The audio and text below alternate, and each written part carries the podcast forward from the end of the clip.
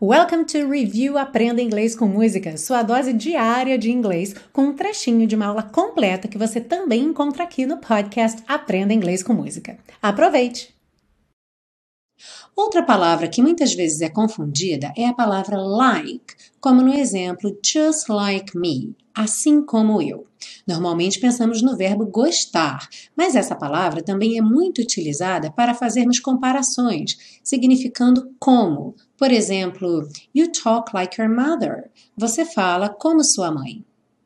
Temos também uma curiosidade a respeito dessa palavra like. Em português, atualmente, é muito comum os jovens utilizarem a palavra tipo. Tipo, aí eu falei com ele, tipo.